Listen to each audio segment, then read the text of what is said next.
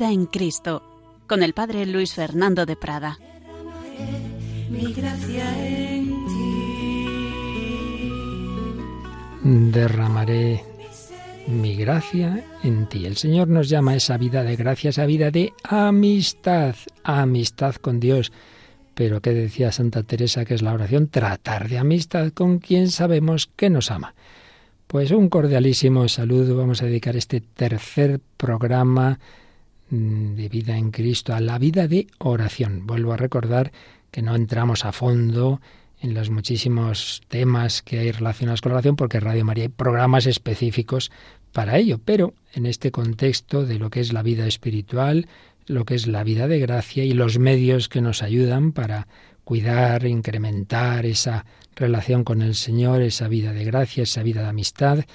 Habíamos hablado del discernimiento, de la dirección espiritual, de las amistades espirituales, cómo no íbamos a hablar al menos algo de la vida de oración. Y recordad también que lo estamos haciendo eh, inspirándonos, porque ya habíamos tratado de la oración en este programa, pero lo habíamos hecho basándonos sobre todo en el catecismo de la Iglesia Católica. Pero ahora lo estamos haciendo inspirándonos en dos obras muy interesantes, una del padre Mauricio Braña Arrese, Suma de la Vida Espiritual, donde estuvimos hablando en días pasados de diversas formas de oración, la oración de súplica, aspiraciones, jaculatorias, y también las maravillas y necesidad de la oración mental. Eh, también decíamos, y insisto en ello, permitidme que lo haga, en que un cristiano que de verdad quiera llevar una vida cristiana seria, de vida espiritual, vida de santidad, debe dedicar un rato diario a la oración personal, aparte de la liturgia, aparte de la Santa Misa, un rato de meditación, al menos un cuarto de hora, mejor media hora y, y mejor más. Pero bueno, empecemos por ahí.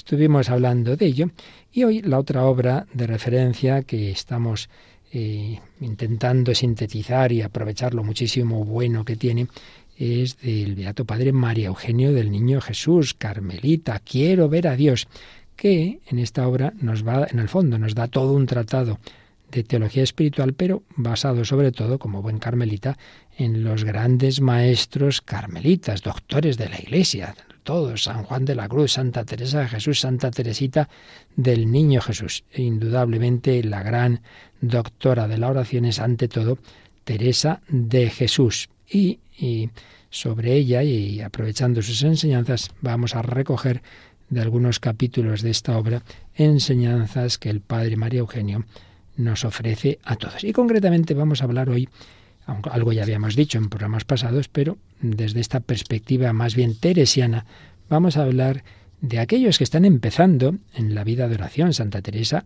tuvo ella misma que aprender y luego enseñar no solo a sus monjas, sino a seglares, como fue su propio padre, enseñar a, a, ir entrando en la vida de oración. Entonces, digamos, vamos a hablar un poco de la oración, los primeros pasos, más bien diríamos de los principiantes, y concretamente de cuatro formas de oración especialmente aconsejadas para el que está comenzando. La oración vocal, que ya diremos enseguida que no solo es para el que está comenzando, es para todo el mundo, pero indudablemente es la más sencilla en principio, en principio, para comenzar la oración vocal. Luego dentro de la oración vocal hay una muy, muy especial, que es la oración litúrgica. Algo diremos, aunque esto también daría para todo un curso y de hecho estamos hablando de ella en el programa del Catecismo de la Iglesia Católica. En tercer lugar, la lectura meditada. ¿Qué es esto de la lectura meditada? No es una mera lectura, que también habíamos hablado de la lectura espiritual. No, no. Es el apoyarse en la lectura, pero para hacer oración. Y en cuarto y último lugar, hablaremos, si llegamos hoy no lo sé, a lo que propiamente solemos llamar la meditación. Cuatro formas de oración que todo cristiano, Mm, habrá que ver en cada uno qué le es más fácil y qué le, le conviene más en cada momento, pero en principio cuatro formas de oración que todo cristiano puede practicar. Comencemos por la oración vocal y no nos olvidemos de lo que nos dice el Evangelio, que estando Jesús orando en cierto lugar, los apóstoles le veían, mira, el maestro está ahí solo, mira, mira qué, qué recogido está, está ahí hablando con el Padre. Cuando terminó, le dijeron, Señor, enséñanos a orar, como Juan enseñó a sus discípulos. Y Jesús no les empezó a decir, bueno, primero hay que eh, concentrarse, hacer esto, lo otro, coger tal postura. No, les enseñó una oración vocal, el Padre Nuestro. Cuando oréis, decid, Padre Nuestro que estás en el cielo, etcétera, etcétera. Por tanto, nunca podemos menospreciar la oración vocal, es la primera que nos ha enseñado el Señor. Los discípulos pedían la ciencia de la oración y Jesús les enseña una oración vocal, pero claro, menuda oración vocal, una oración en la que están la esencia del cristianismo, las grandes necesidades de la vida cristiana, las grandes peticiones. Esa primera parte que se dirige a nuestro Padre, lo primero es el Señor, su gloria, que su nombre sea santificado, pedir pues, que venga al reino de Dios y, que pedir que cumplamos su voluntad. Pues claro, evidentemente, siempre lo primero, mirar al Señor, al Padre, y ya solo con decir eso, Padre, y Padre de todos, Padre nuestro. Y luego la segunda parte, pues las grandes necesidades que tenemos nosotros para poder vivir como hijos de Dios. Danos hoy nuestro pan de cada día. No solo es el pan material, es el pan de la palabra, es el pan de la Eucaristía y todos somos pecadores. Por eso perdona nuestras ofensas. Y ojo, no puedes pedir nada a Dios si luego tú te portas mal con el prójimo. Por eso, como nosotros perdonamos a los que nos ofenden. Y estamos en lucha, por eso no nos dejes caer en la tentación. Y líbranos del mal, empezando por el maligno. Una de las versiones originales del Evangelio habla del malo, del maligno, y todos los males que nos vienen en consecuencia de su actuación, que se sintetiza en esa expresión líbranos del mal. Pues sí, como nos dice el Padre María Eugenio, es la oración más perfecta, la oración que la Iglesia pone en labios del sacerdote siempre, en los momentos principales de la liturgia, en laudes, vísperas y en la Santa Misa, cuando ya se ha celebrado la consagración, la plegaria eucarística y nos estamos preparando a la comunión. En el Padre nuestro se encuentra todo el arte y la ciencia de la oración. Y por eso, santos, muy contemplativos y muy místicos nunca jamás han despreciado la oración vocal y en concreto el Padre Nuestro. Hay muchas anécdotas de los santos, por ejemplo, Santa Teresita del Niño Jesús. Una vez entró una novicia en su celda, y Teresita estaba cosiendo, pero la mirada como perdida, en una profunda contemplación. ¿En qué piensa? le preguntó esa novicia. Medito el Padre Nuestro. Es tan dulce, llamar a Dios Padre nuestro y, les, le salían las lágrimas de los ojos. Y Santa Teresa habla también de personas que con el Padre nuestro realmente entraban en una profunda vida de oración. Y ella comenta, Santa Teresa, el Padre nuestro en el camino de perfección, como han hecho muchos santos y muchos tratadistas de la vida espiritual. Por eso, pues una primera enseñanza, que recitemos con frecuencia, humildad y sosiego el Padre nuestro. Y aquí añado yo, y ahora vamos a otro santo, que es San Ignacio de Loyola, que hay varias formas de usar una oración vocal. Nos fijamos en dos que menciona San Ignacio en los ejercicios. Una, que sería más o menos la que usamos en el rosario, es cuando uno va diciendo una oración vocal con un determinado ritmo. Despacito, pensándolo un poquito, pero Padre nuestro, que estás en el cielo. Pues así, pensando esas oraciones. Y otra es mm, detenerse en cada palabra. Padre, y te quedas ahí un ratito. ¿Qué implica que Dios es mi Padre? Y empiezas a hacer una pequeña reflexión hasta que ya dices, bueno, voy a seguir. Padre nuestro, no puedo pensar solo en mí. Dios quiere ejercer su paternidad sobre todos los hombres. Padre nuestro, lo piensas. Y ya dices, bueno, no se me ocurre más. Sigo, que estás en el cielo. Oye, la mirada a lo alto. El Señor nos llama a estar con Él. Santificado sea tu nombre. Y así uno va meditando. Esto es muy bueno por ejemplo, cogerlo con oraciones de la misa, que muchas veces decimos sin pensar mucho.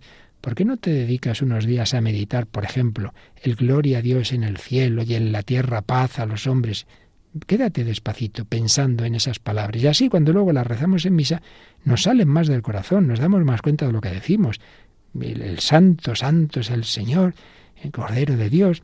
Oraciones litúrgicas pues úsalas despacio en tu oración personal y luego por las demás oraciones, ¿no? El Ave María, la Salve, en el catecismo tenemos, como os decía, el comentario del Padre Nuestro y también del Ave María. Uno puede ir a la cuarta parte del catecismo, que como sabéis tenemos explicada en Radio María. El Padre Miguel Ángel Morán, por ejemplo, dedicó todo un largo programa a explicar esa cuarta parte del catecismo y la tenéis en, en nuestro podcast. Pues ahí está explicado el Padre Nuestro, está explicado el Ave María. Pues rezar vocalmente, bien con un determinado ritmo, bien parándose, meditando en cada palabra.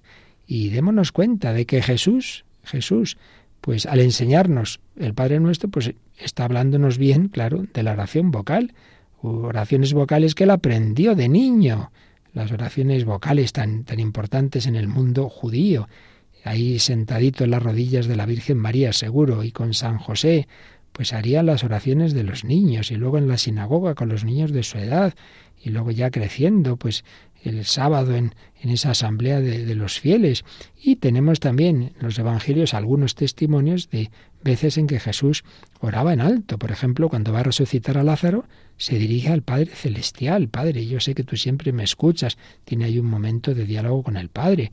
O cuando vuelven los apóstoles y hay muchas personas que, que, se están convirtiendo, gente sencilla, pues viene esa preciosa oración de exultación. Te doy gracias, Padre, por haber ocultado estas cosas a los sabios y entendidos, habérselas revelado a la gente sencilla. Por supuesto, también conocemos algunas palabras de la oración de Getsemanía, y es un momento, en cambio, de dolor. Padre, si es posible, pase de mí este cáliz, pero no se haga mi voluntad, sino la tuya. Por tanto, Nunca despreciemos la oración vocal. Y es que no hay que olvidar una cosa, no somos espíritus puros, no somos ángeles, tenemos cuerpo en una unidad sustancial con el alma. Y entonces lo normal es que el alma traduzca exteriormente sus actitudes, sus sentimientos, en todos los sentidos, incluso también en la postura. Hombre, no parece que pegue mucho, está muy arrepentido de sus pecados, se tumbe ahí de cualquier manera a arrepentirse de sus pecados. Hombre, parece que pega más, ¿verdad?, estar arrodillado o de pie. En fin, el cuerpo tiene que acompañar, tiene que acompañar al espíritu, tiene que acompañar al corazón, cuerpo y espíritu. Pero es que además estamos llamados a llevar una vida cristiana, como muchas veces repetimos, no individualista, sino en familia, en la iglesia, claro, sobre todo en la oración litúrgica. Entonces, la única manera de que como familia estemos unidos en una oración en la que podamos unirnos de una manera palpable, porque es verdad que podemos estar todos en silencio adorando al Santísimo, también es una oración común, pero indudablemente es tiene una fuerza especial que todos juntos estamos rezando el Padre Nuestro, estamos rezando la Ave María, estamos rezando las oraciones litúrgicas de la Santa Misa. Así pues, esa necesidad de adorar en espíritu y en verdad implica también adorar con todo nuestro ser, con todo nuestro cuerpo, con todos nuestros sentidos, siempre por supuesto que proceda todo del fondo del alma, claro, porque si uno dijera las oraciones con los labios y muy bien pronunciadas, pero eso no viniera de, de, lo hondo, claro, eso ya sería otro tema. Y de esto también nos habla Santa Teresa. Insiste mucho en que para que la oración vocal merezca el nombre de oración, claro, cualquier oración tiene que partir del corazón. Si uno está diciendo cosas como un loro, pues evidentemente eso no es oración. Por eso nos dice la Santa, quiero aconsejaros, más aún enseñaros, cómo habéis de rezar vocalmente porque es razón que entendáis lo que decís. Cuando digo credo, razón me parece será que entienda y sepa lo que creo. Y cuando digo Padre nuestro, amor será entender quién es este Padre nuestro y quién es el Maestro que nos enseñó esta oración. Diréis que ya esto es consideración, que no podéis ni aun queréis sino rezar vocalmente. Tenéis razón en decir que ya es oración mental. Claro, si uno reza vocalmente bien, también es oración mental, porque, repito, estamos rezando no solo con los labios, sino con todo nuestro ser.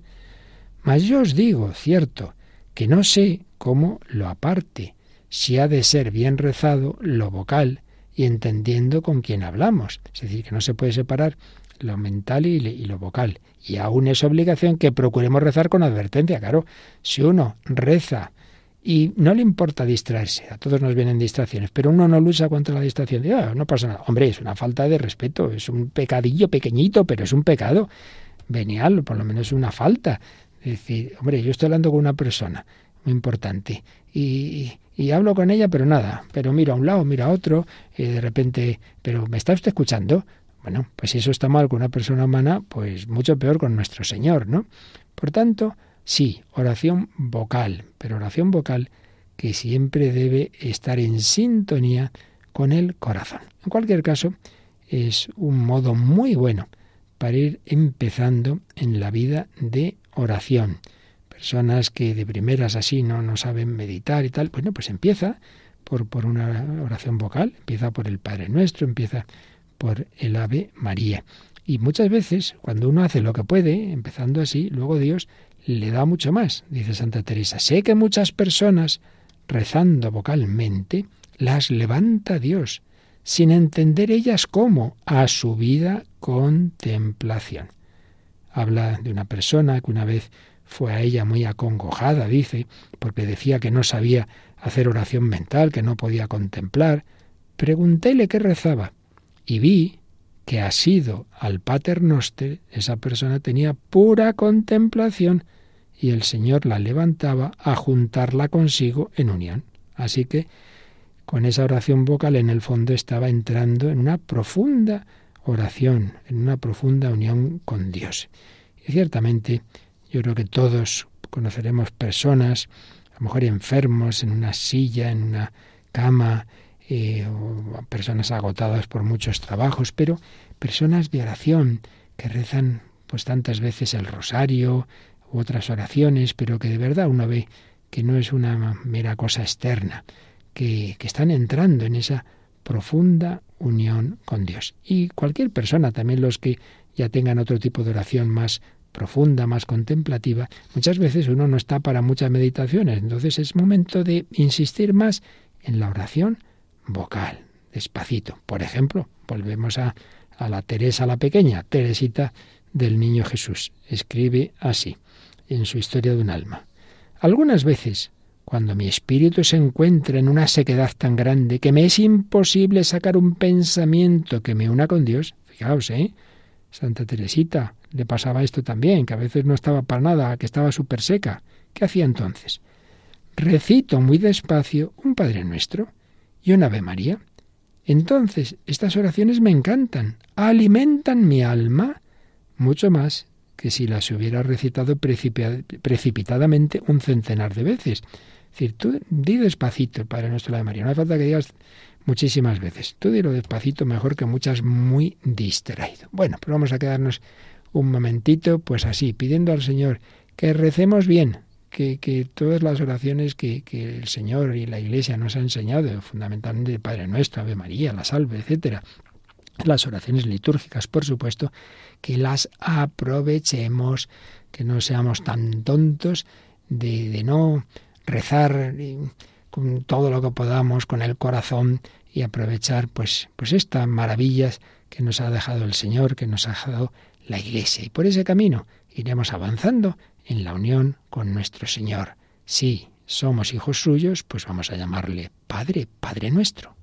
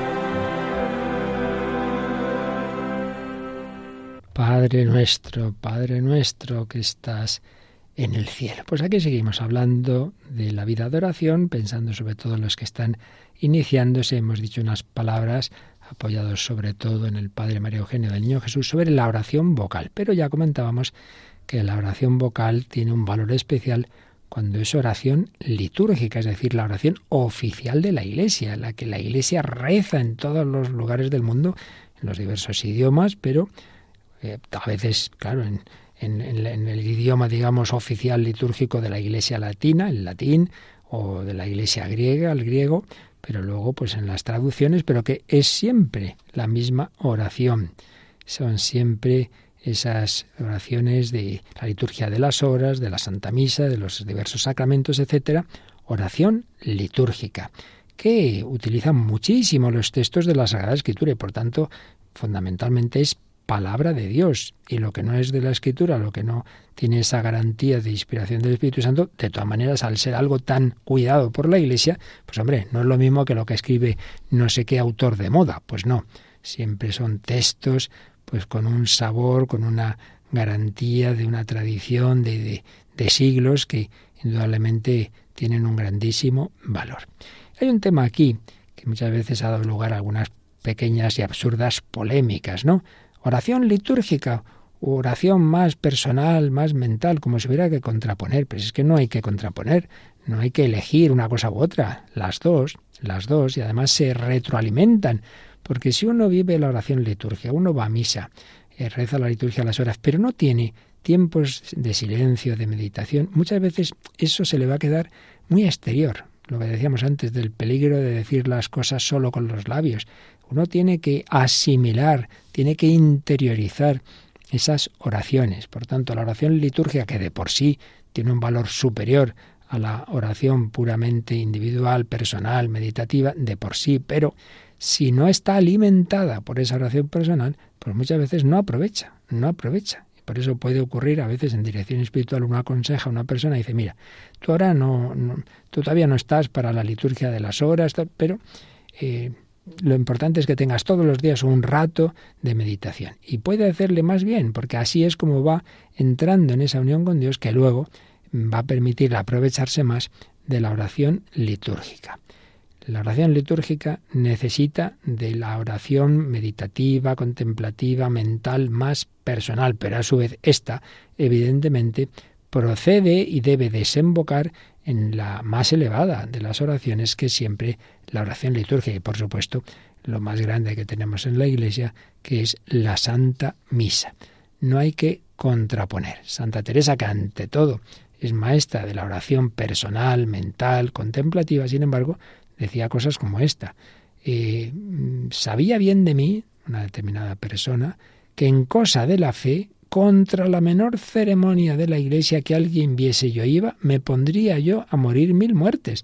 Es decir, que ella no hacía ningún desprecio de las ceremonias de la iglesia, todo lo contrario. Y por otro lado, decía también, comencé a hacer devociones de misas y cosas muy aprobadas de oraciones, que nunca fui amiga de otras devociones que hacen algunas personas, en especial mujeres, con ceremonias que yo no podía sufrir y que a ellas les hacían devoción. Es decir, Santa Teresa veía entonces, como pasa hoy, también, que algunas personas hacen 87 devociones, no, rece usted esto y lo otro, y mire, hay una, esta fórmula y ahora no sé qué, no sé cuántos, vamos a ver. Pero esto de dónde sale? Esto está muy bien, pero Vamos a empezar por lo seguro. Por eso Santa Teresa ya decía, yo, yo voy a lo que la Iglesia más ha aprobado y recomendado, empezando por la Santa Misa. Y oraciones, eh, como os decía, pues que ya tienen un sabor que, que no es la última ocurrencia de no se sabe quién que ha dicho, que le ha inspirado no sé quién, que hay que rezar tal cosa. Hay que fiarnos de la Iglesia y ver lo que la Iglesia nos recomienda y aprueba. Pues ya lo decía Santa Teresa. Yo nunca fui amiga de otras devociones que hay otras que venga, esto y lo otro, lo demás allá. Dice ceremonias que yo no podía sufrir. No, no, ella iba a lo seguro, a lo sólido. Y por supuesto, lo más importante, que es la Santa Misa, vivirla bien. Y aquí añado yo también algo que me hizo mucho bien hace muchos años. Leí, recuerdo, un librito sobre la importancia de aprovechar la acción de gracias de la comunión. No hay que olvidar Cuando recibimos la sagrada forma, hasta que no se disuelve eh, esa especie sacramental, pues hay una presencia especial, corporal, sustancial de nuestro Señor Jesucristo en nuestro ser.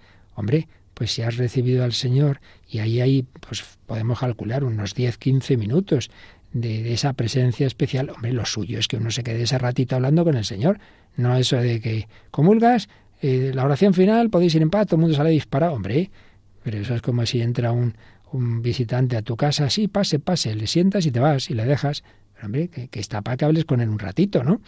Y de hecho hay dos santos, se cuenta, ¿no? Ya sabéis, de San Juan de Ávila, que incluso vio que un sacerdote, pues eso, acababa la misa y deprisa y corriendo ya se iba y le mandó dos monaguillos a su lado con velas. Pero ¿que dónde vais vosotros? No.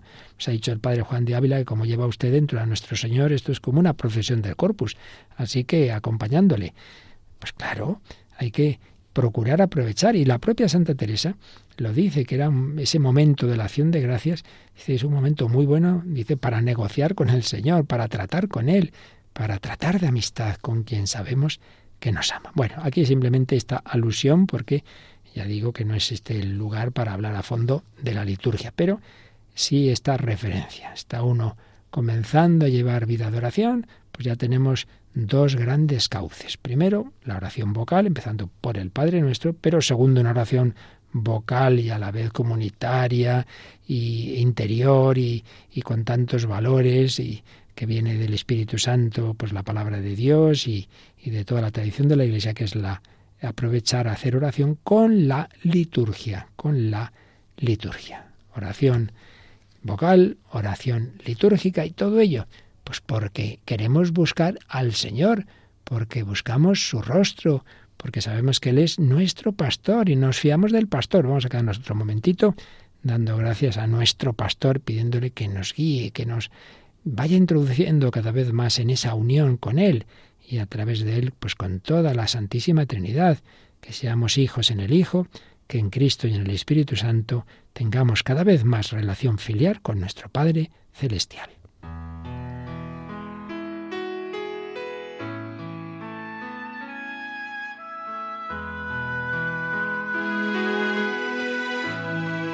Señor es mi pastor.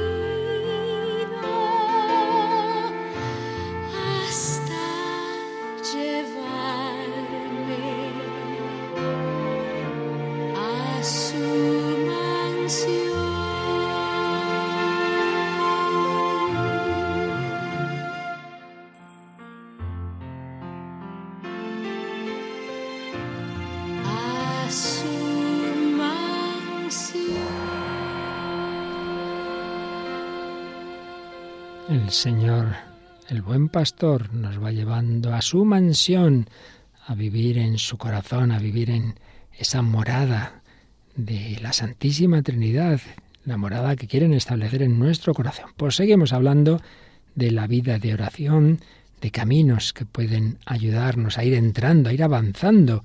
Oración vocal, oración litúrgica, un tercer modo que es pues bastante indicado para comenzar para esas primeras etapas. La lectura meditada. ¿Qué es esto de la lectura meditada? No es meramente lectura, no es que yo ahora voy a la capilla, digo, hola Jesús, voy a estar aquí un rato leyendo. Entonces me pongo a leer. No, hombre, entonces eso ya no es oración, eso es lectura. Es oración, es decir, un diálogo con el Señor, en que yo ante todo, primero le pido luz, le pido que me ayude, a tener ese rato de oración. Y luego caigo en la cuenta de que estoy en su presencia, me quedo un poquito pensándolo, estoy delante de Jesús, que me mira, que me quiere. Yo quiero tener este diálogo y si en ese momento se te ocurre cualquier cosa, contarle de tu día, mm, pedirle perdón, pues estupendo, tú sigue, tú sigue. Pero si ya, pues bueno, creo que ahora ya no se me ocurre más, bueno, pues entonces ahora estás todavía empezando tu vida de oración y no te puedes quedar mucho tiempo simplemente así, en esa contemplación de que el Señor está ahí contigo, pues nos ayuda un libro, un libro. Pero el libro es como un apoyo. Leo un poquito, lo pienso, hablo con Jesús, mira, esto que dice aquí, pues enséñamelo tú. Leo otro poquito, es en este sentido, ir leyendo, ir leyendo, eh, unos textos, claro, hay que buscar libros que sean adecuados para esto, no pongo a leer la historia de la iglesia de no sé qué, sino textos que ayudan a la oración, pero apoyado en el libro. Voy leyendo y lo voy meditando. Porque, claro, si uno está en ese momento muy, muy agustito, muy místico, está poseído, dice el padre María Eugenio, de una gracia dulce y poderosa, pues ya está, todo le resulta muy sencillo. Pero si no es así, si uno no está muy, muy centrado, muy consolado, la cabeza va por aquí y por allá, pues hombre, entonces hay que ser humildes y realistas y apoyarnos en, medios que nos centren un poquito. Las facultades están todavía muy dispersas, eh, uno no tiene suficiente doctrina para meditar, tiene el peligro de desanimarse, entonces venga, coge el libro. Y esto lo hizo la propia Santa Teresa. Y en su propia experiencia. Tuvo mucho tiempo, nos lo dice ella claramente, que sin, sin un libro al lado no empezaba a hacer la oración. Luego, pues ya muchas veces no le hacía falta el libro. Pero si ella misma lo, lo necesitó, pues no vayamos nosotros, vale, aquí estoy, a lo que salga. Hombre, ayúdate de algún libro que te pueda ayudar. Evidentemente siempre el primer libro es la Sagrada Escritura, pero hay otros especialmente preparados para ayudar, para ir entrando en la vida de oración. Eso hay que consultar con nuestro director espiritual, con nuestro confesor, libros que ayuden en este sentido. Un libro sugestivo que provoque la reflexión, que estimule los sentimientos, que despierte sobre todo y mantenga el alma en presencia de Dios. Pero recordemos que no se trata simplemente de leer. La lectura meditada se debe interrumpir frecuentemente para reflexionar ante Dios de lo que estamos leyendo o de lo que nos venga al corazón, para expresarle nuestros sentimientos y actitudes, para conversar con Él, para darle gracias, para pedirle perdón, para pedirle ayuda. Porque si la lectura, yo me concentrara tanto en la lectura que me olvidara que estoy con el Señor, hombre, pues entonces ya mm, estaríamos confundiendo lo que estamos buscando aquí. La lectura es para ayudarme a mirar a Jesús. Yo le miro y él me mira, como decía aquel aldeano de Ars y lo recoge el catecismo de la Iglesia Católica. Hace usted aquí tanto tiempo en la Iglesia. Yo le miro y él me mira. Ese hombre ya estaba en una dimensión contemplativa, no necesitaba libros, probablemente ni supiera leer y, y, estaba tan a gusto simplemente así. Pero no siempre, no siempre es tan fácil, ¿verdad? Y de hecho nos dice Santa Teresa. Yo estuve más de 14 años que nunca podía tener aún meditación, sino junto con lección. Es decir, que durante 14 años ni siquiera podía meditar si no leía. Bueno, pues si esto le pasaba a esta gran mística, no seamos tan listos de ello, no necesito libro.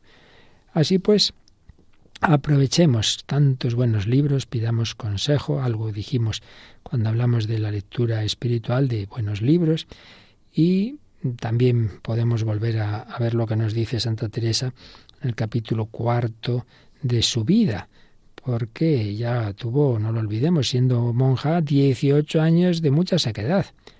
En todos estos años, si no era acabando de comulgar, lo que os he dicho antes, que ya aprovechaba mucho ese momento de acción de gracias de la comunión, pero si no era en ese momento, jamás osaba comenzar a tener oración sin un libro, que tanto temía mi alma estar sin él, sin libro en oración, como si con mucha gente fuera a pelear.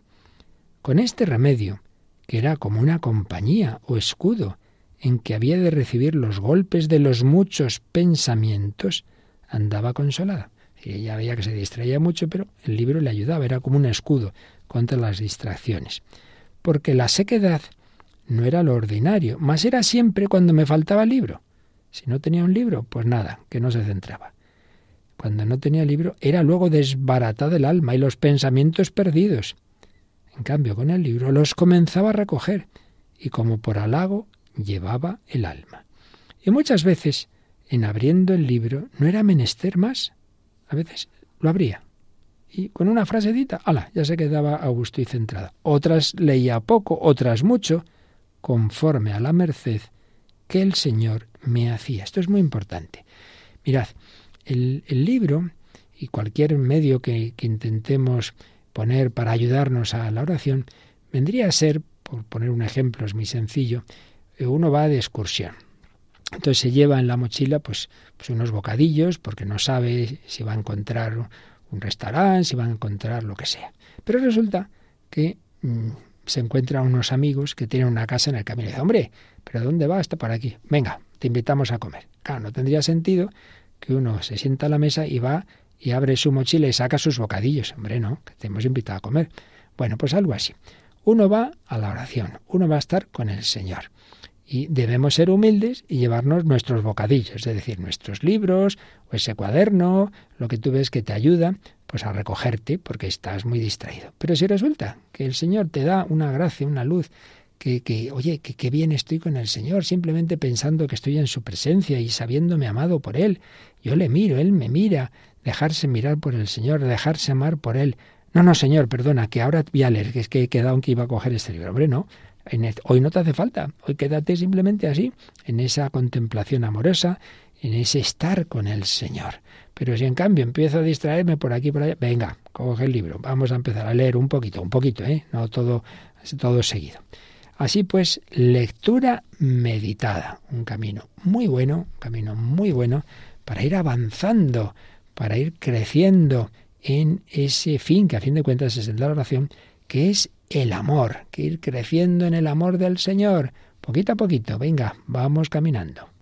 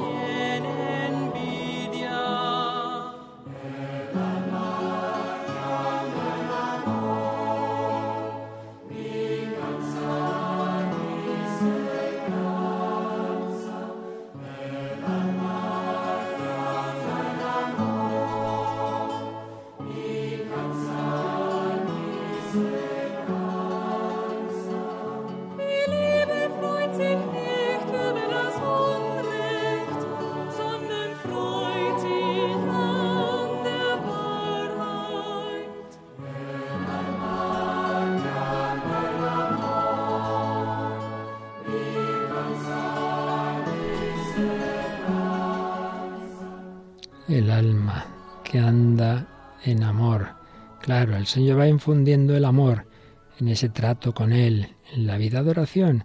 Y eso nos da una fuerza grande. Las cosas que se hacen por amor no, no, no se cansa uno psicológicamente, uno se cansará físicamente, tiene trabajo, pero no es eso de decir, ay, estoy aquí a regañadientes. Pues lo mismo, si vas entrando en la vida de oración poco a poco, con ayuda, ojalá, de un director espiritual, tendrás pues ganas de hacerla. Habrá días en que cueste mucho, pero irás viendo que te ayuda.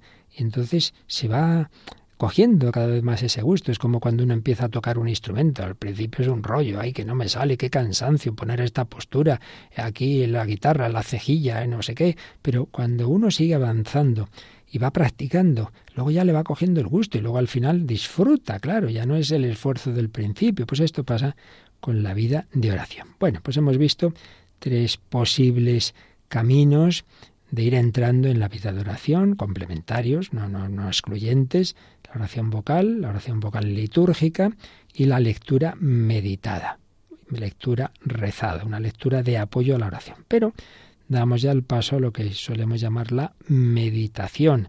Es una forma tradicional de oración mental.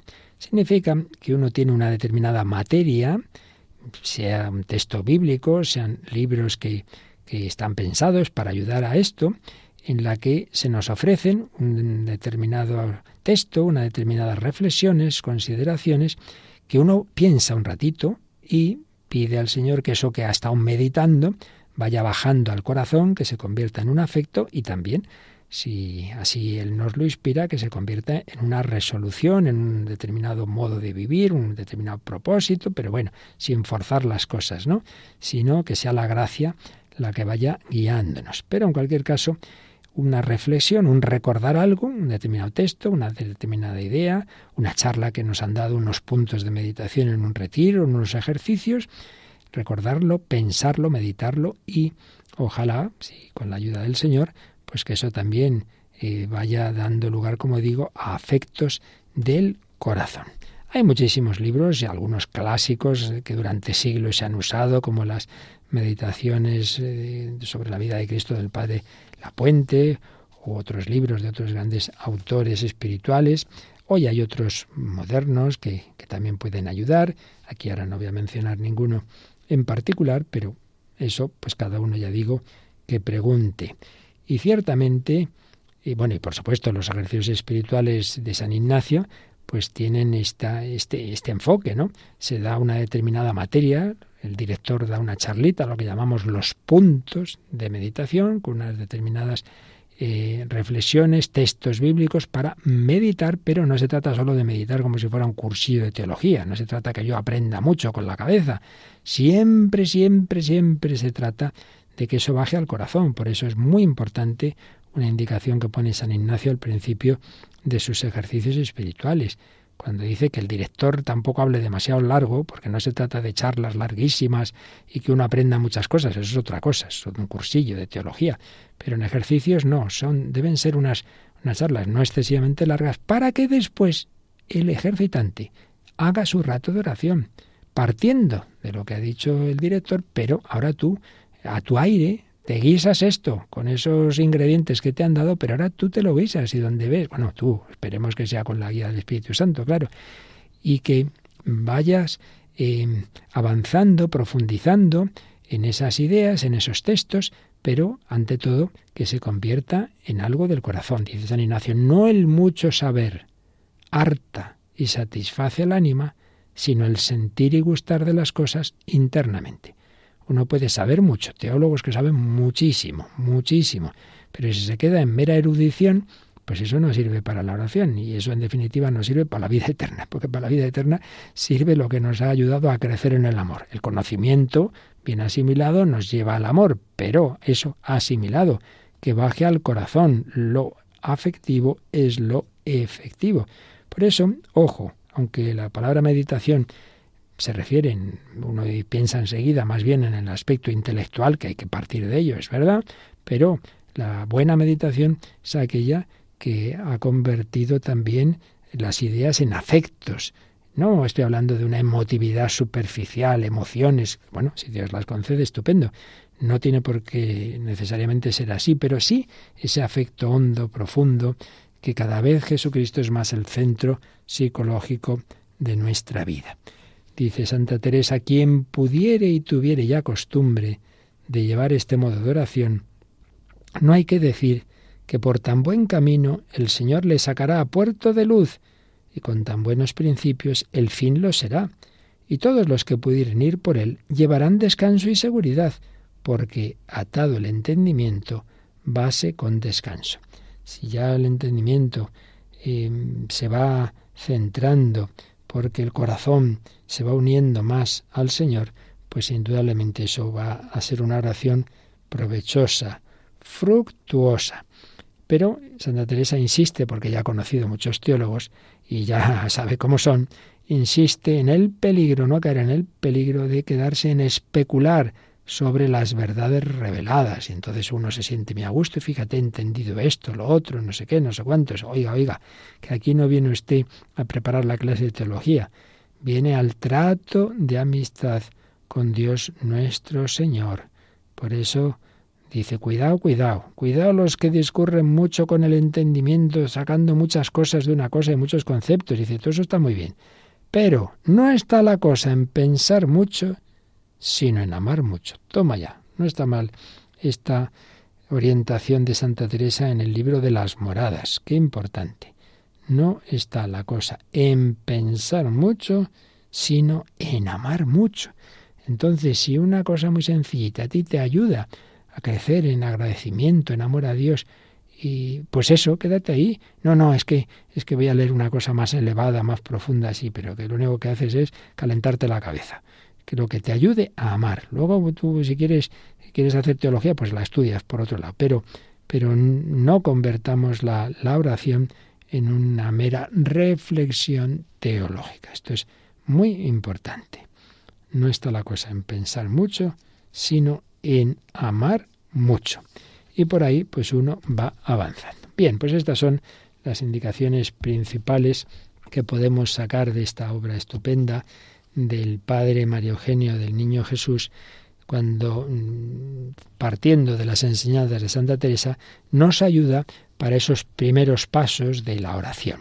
Y vamos a completar un poquito esto que hemos dicho de la meditación con la otra obra que estamos usando en estos últimos programas, la suma de la vida espiritual del padre Mauricio Braña Arrese, que es sobre todo, digamos, una obra práctica que resume lo, lo principal de muchos autores, pero de cara a nuestra práctica. Y a este propósito de la meditación, pues insiste en las mismas ideas, en el fondo vienen a decir cosas parecidas, y nos recuerda que a veces hay algunos libros, algunos métodos, que uno los mira y dice, madre mía, 70 eh, puntos aquí, primero esto, luego lo otro, eh, haga usted tal cosa, luego tal, de, bueno, ya solo de pensar esto me estoy poniendo nervioso. La cosa es mm, muy sencilla. En el fondo, eh, digamos, luego Dios llevará a cada uno por donde lo lleve, pero básicamente un rato de oración, un rato de meditación, y podemos hablar en ella de cuatro, cuatro puntos, cuatro aspectos, cuatro partes, mejor dicho. Una preparación remota, antes de entrar en la oración como tal, una preparación próxima, ya empezando el rato de oración, lo que sería el cuerpo de la meditación y el final, su conclusión.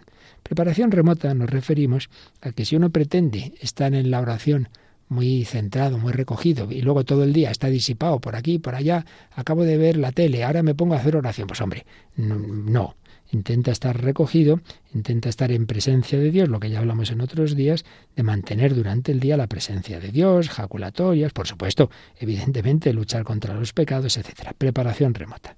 Preparación próxima, muy importante, muy importante. Ya voy a hacer la oración. Primero párate un poquito. ¿Dónde voy? A ver, intento desconectar de lo demás. Y ya me pongo, si puede ser en la capilla, mejor. Si no, pues en mi cuarto, un sitio que nadie me moleste, no hay mi teléfono, no hay móvil, fuera. Todo lo que me distraiga. Y lo primero, por supuesto, pedir ayuda al Señor, invocar al Espíritu Santo, pedir la intercesión de la Virgen, de San José, pero después, muy importante, yo siempre insisto en ello por propia experiencia, un acto de fe en la presencia de Dios, que no estoy yo aquí conmigo mismo dando vueltas a mi cabecita y a mis ideas, eh, aquí comiéndome el tarro que dicen los chicos. No, no, no. Estoy con alguien, alguien realmente presente que me mira y escucha porque me quiere. Pues eso, haz un rato de el tiempo que haga falta de que estoy contigo, Señor, gracias. Caer en la cuenta de su presencia. Dios mío, creo, adoro, espero, amo. Qué bueno sois conmigo. Te pido perdón de todas mis faltas, os pido perdón de todos mis pecados, pero ayudadme, ven Espíritu Santo, en fin, lo que nos ayude a ir entrando en ese rato de cayendo en la cuenta de con quién estoy. Y si en ese, simplemente con esa preparación, con ese acto de presencia de uy, si se me ha ido media hora, pues bueno, ya está. Que, pues, se ve que, te, que estabas muy a gusto con el Señor, no, no tengas prisa en pasar a otra cosa. Después, preparación remota, preparación próxima, luego el cuerpo propiamente de la meditación. Bueno, pues ahí ya eh, partes de esos puntos que has tenido en una charla, unos puntos de ejercicios, partes de esos puntos de las lecturas del día o de ese libro que estás siguiendo de meditaciones y empiezas a ver punto primero, pues leer tal texto y tal. Empiezas a pensarlo un poquito, pero repetimos, pensarlo un poquito, pero enseguida pidiendo al Señor que eso baje al corazón pidiendo esos afectos. Estoy contemplando el nacimiento de, Jesús en Belén. Pues pienso un poquito, leo lo que me dice el Evangelio, intento imaginarme cómo era la escena, lo voy viendo todo y, sobre todo pedir al Señor, tú que, que, has sufrido por mí, que has nacido en la calle por mí, en pobreza, en frío. Ayúdame, quiero que nazcas también en mi corazón. Quedarse contemplando ese niño. Voy ahí como si yo fuera un pastorcito, le doy besos, le lo pido a la Virgen María. En fin, lo que el Señor vaya inspirando a cada uno. Pues eso ya, diversas reflexiones, contemplaciones, podíamos ahí distinguir en, lo que es más una meditación de, de ideas, de textos y lo que es contemplar escenas evangélicas, todo ello ahora lo englobamos más o menos en, en este tipo de oración. Y luego, siempre al final, terminar con un coloquio. Hombre, toda la oración debe ser coloquio, pero especialmente al final, pues Señor, gracias por este rato que he estado contigo, qué bonito lo que me has enseñado, esta escena, ayúdame a llevar a mi vida a la práctica esto, pedir esa luz para todo eso convertirlo en, en vida, en vida, en, en, amor con el prójimo, etcétera, etcétera. Insistamos, así lo dice este este autor en la importancia de la preparación remota durante todo el día, que si no estamos unidos y lo intentamos con el Señor durante el día, no pretendamos luego estar muy recogidos en ese rato de meditación. También que no nos asustemos de tener distracciones, todo el mundo las tiene. La, imaginación es la loca de la casa, que decía Santa Teresa. La cuestión está en que cuando yo me dé cuenta, bueno, pues intente sin ponerme nervioso ni enfadarme, bueno, venga, ya está, que ahora no es el momento. Intento centrarme en lo que estoy, no asustarse tampoco porque no sienta emociones, consuelos sensibles. Cuando Dios quiere los da y si no, pues paciencia, paciencia. uno se pone al sol en, en la playa y aunque se duerma se va a poner igual de moreno, porque el sol actúa. Bueno, pues tú estás ahí delante del Señor y aunque a lo mejor llevas una racha que no sientes nada, bueno, pero Dios actúa igual, ¿eh? No te preocupes, que Jesús está ahí en el sagrario y broncea tu alma igual que si estuvieras sintiendo mucho.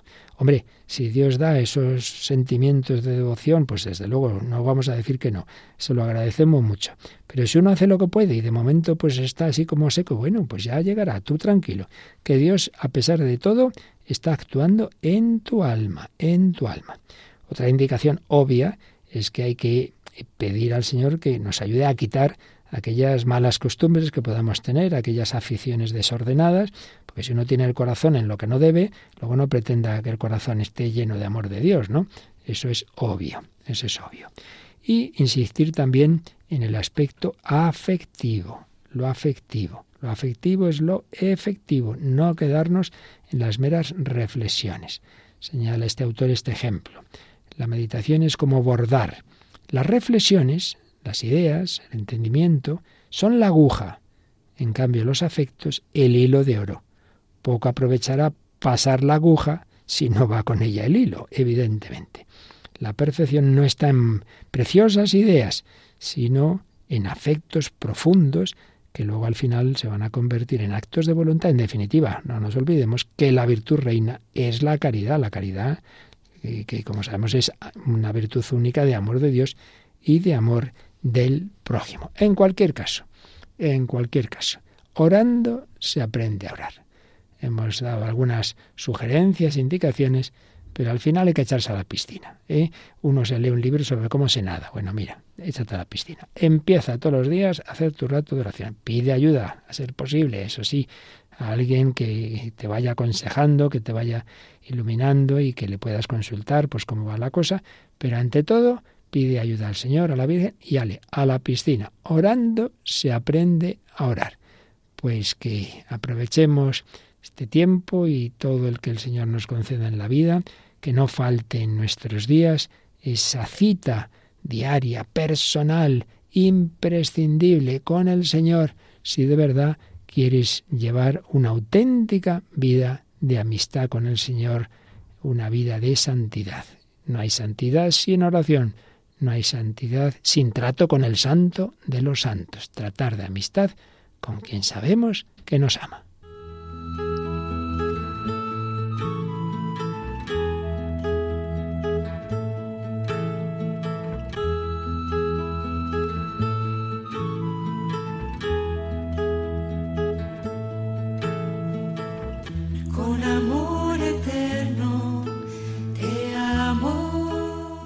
Vida en Cristo, con el Padre Luis Fernando de Prada.